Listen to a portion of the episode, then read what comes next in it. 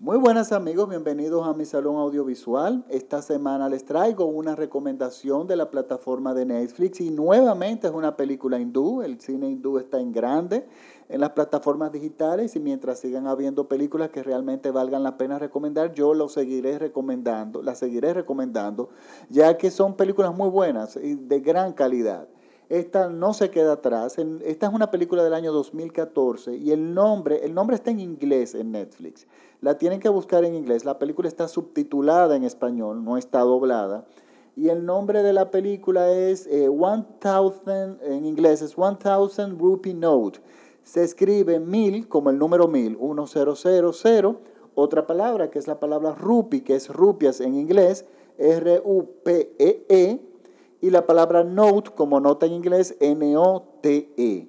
1000 rupee note, mil rupias eh, nota sería la traducción, mil, eh, mil rupias sería realmente la traducción en español, pero tienen que buscarla en inglés para que la puedan encontrar. El director es Srihari Sathi y está protagonizada por Devendra Gaikwad, que ya la hemos visto en otras películas eh, del cine hindú.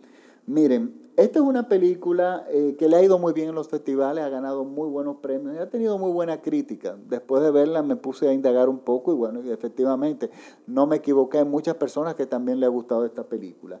Y como yo siempre he dicho, el cine, estos países como la India o los países como de Latinoamérica, tienen millones de historias que no se han contado todavía en el cine, ni en ningún lado, que yo considero que es donde está verdaderamente la, las nuevas historias para contar.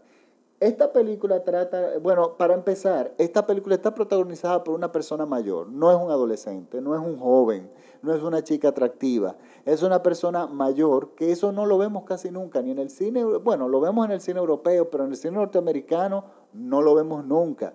Cuando grandes actores ya cumplen cierta edad, siempre pasan a hacer papeles de madres o padres de algún de los protagonistas o funcionarios públicos, diputados, políticos, presidentes, y lo encasillan ese tipo de papeles. Pero como ellos como protagonistas nunca lo ponen. Y eso hace que se dejen de contar una cantidad de historias que pertenecen exclusivamente a las personas que tienen cierta edad y que son interesantísimas. Pero a Hollywood eso no, le interesa, pero gracias a, Dios, gracias a Dios otros países, incluyendo la India, eso no les importa. Y es el caso de esta película. La protagonista es una mujer ya de cierta edad, que vive en una profunda miseria. Eh, es hija, ha perdido su hijo, ha perdido su esposo, eh, su hijo murió por circunstancias trágicas, está sola prácticamente en el mundo.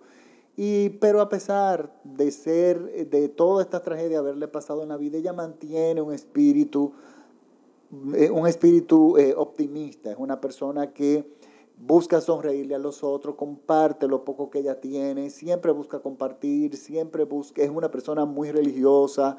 Y eso eh, eh, evidentemente no lo, todo esto lo, nos lo presenta la película de una forma maravillosa en el inicio.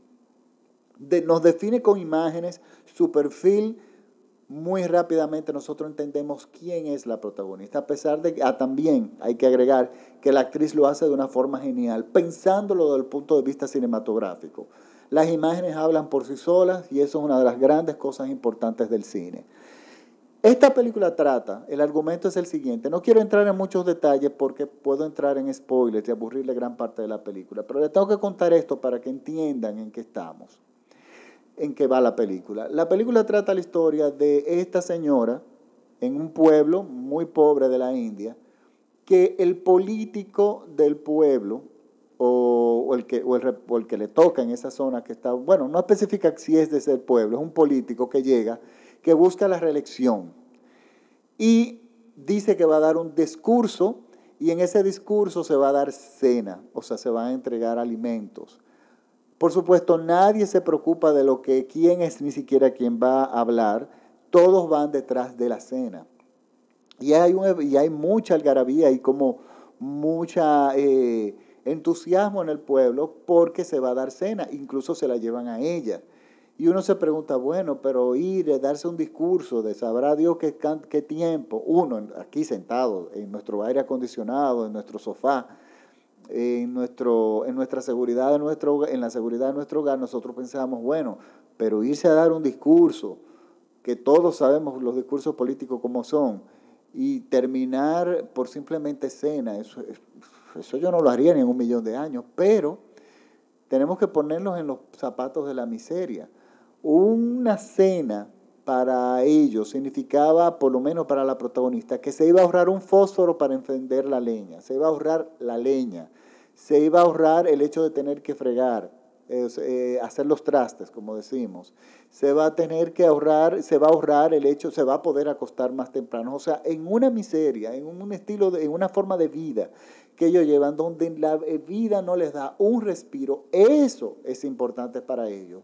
Porque ganan, ganan algo, ganan aunque sea media hora de sueño o una hora de sueño, ganan, por supuesto. Entonces, bueno, todos van.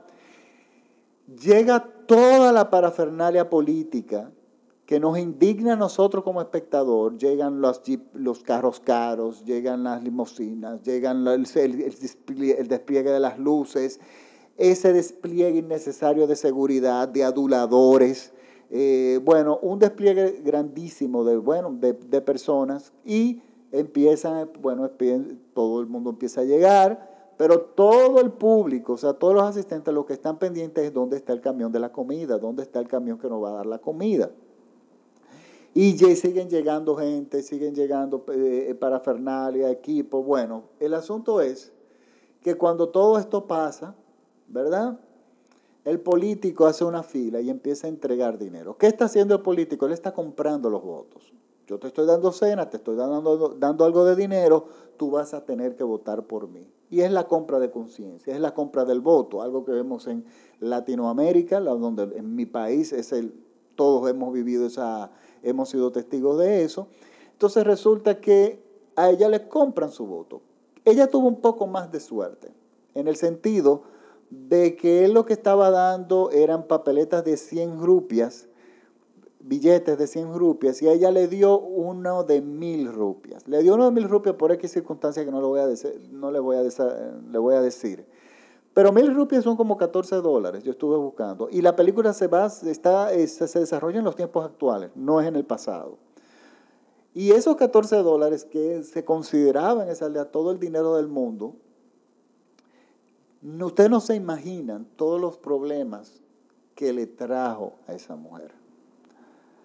Y la película se desarrolla, todos los conflictos que nos quedamos boquiabiertos de todas las cosas que sí no creemos que le pasan y que sí realmente sabemos que eso pasa, que les pasan a ella por tener esos, esos mil, esas mil rupias. Pero ¿qué pasa? Su ignorancia, y ahí es donde viene la tragedia de los países pobres, incluyendo la nuestra, no le permite entender que todo lo que ella le está pasando es por el acto de corrupción de los políticos. Ella cree que es algo que ella tiene la culpa, que ella ha hecho algo y que, eh, que Dios la está castigando. Y esa es la tragedia todavía más fuerte, cuando a la ignorancia tú le tiras a la religión arriba. Es mi opinión, por supuesto, mi humilde opinión. Entonces la película se desarrolla en este tipo de cosas, en todo esto. Es una película dentro de lo, de lo que nos narra, es una película hermosísima, bellísima, eh, una película leccionadora, una película que nos deja pensando. Eh, todavía estoy pensando, miren que ya hace dos días yo la vi y le sigo encontrando detalles que hacen que la película me guste mucho más. Está muy bien musicalizada. Los músicos que hacen música para cine en la India son estupendos. Y quiero hacer una, parte para los que les gustan los, los sonidos en el cine, que tienen unos teatros caseros con Dolby Digital o Dolby Atmos o todo eso que está ahí. La música, la banda sonora es estupenda, porque primero suena, se destaca muchísimo porque son sonidos, hay muchos sonidos que no son comunes, o sea, en la mayoría de las películas norteamericanas o europeas que vemos, son sonidos de automóviles, así, pero este, eh, aquí, en esta en estos pueblos el sonido es mucho más complejo en países como la India. Tú tienes que crear una banda sonora mucho más complejo porque hay muchos sonidos de diferentes fuentes que son necesarios tú replicar para poder dar la correcta ambientación de la película, incluyendo la música. La música, los músicos de los compositores y los músicos hindús de que, hacen música para el cine tienen eh, utilizan instrumentos que tienen un profundo golpe de bajo, o sea, son profundos. Y va muy bien con los sistemas de sonido, o sea, se destaca muchísimo, la música nos arropa, no, nos ayuda a transportarnos a lo que es esa cultura. Y eso es importantísimo, o sea, nosotros lograr atravesar la barrera cultural y nosotros lograr eh, ubicarnos y ponernos en los zapatos de esta persona que está en la India y que está pasando, que le están ocurriendo determinadas cosas. Pues yo les recomiendo, les, recuerdo el nombre de la película, el nombre es, en inglés es 1000 Rupee Note, eh, como le digo, el número mil, rupee, como la, la, palabra, la, la, moneda hindú en inglés, las rupias, rupee, y note como nota en inglés. De todas formas, yo voy a subir el trailer a mi página de Facebook, Salón Audiovisual Francis Poe. Por favor, síganme porque es la forma más fácil de, la forma más fácil de acceder a mis podcasts, que son todos gratis, y también pueden ahí ver los trailers y otras cosas que yo pongo. Yo pongo música de películas, yo pongo de todo un poco. Recuerden que mis podcasts los pueden escuchar gratis o descargar gratis desde la tienda iTunes de Apple. Ustedes buscan Salón Audiovisual Francis Poe y se suscriben, inmediatamente hay un podcast disponible, lo podrán descargar o escuchar en línea. Igual en iTunes, perdón, en TuneIn, eh, está, la pueden escuchar en línea o descargar la aplicación y, suscribirse. O pueden escucharme directamente desde la página de SoundCloud. En todos los casos yo pongo los links en mi página de Facebook. Y también me pueden seguir en Instagram como Francis Poe y en Twitter como arroba Francis Poe. Por favor, vean esta película que sé que les va a gustar. Y le va a gustar a todo el mundo, ¿eh? porque no es una película que... Eh, no todo es, como digo yo, esto, no todo cine de aventura. Si a usted le gusta el cine serio o el cine de, el cine de verdad, que es el cine que me gusta a mí recomendar, pues bueno, a usted le va a gustar esta película. La semana que viene, ahora para los amantes también del cine y de la historia del cine, les traigo una película que nunca se pone en las redes que es muy difícil encontrarla y sin embargo la, acaban de cargar en Netflix. Y aunque no es la mejor película de ese director, es extremadamente importante en su filmografía por muchas razones, de las cuales yo voy a hablar. Eh, pero eso se queda para el próximo podcast de la, eh, para un podcast de la próxima semana. Entonces nada, me despido. Muchas gracias por escucharme en esta, eh, en este ejercicio un poco artesanal que no sé cómo editar mis metidas de patas, pero bueno, nada. Me despido y hasta la próxima semana. Chao.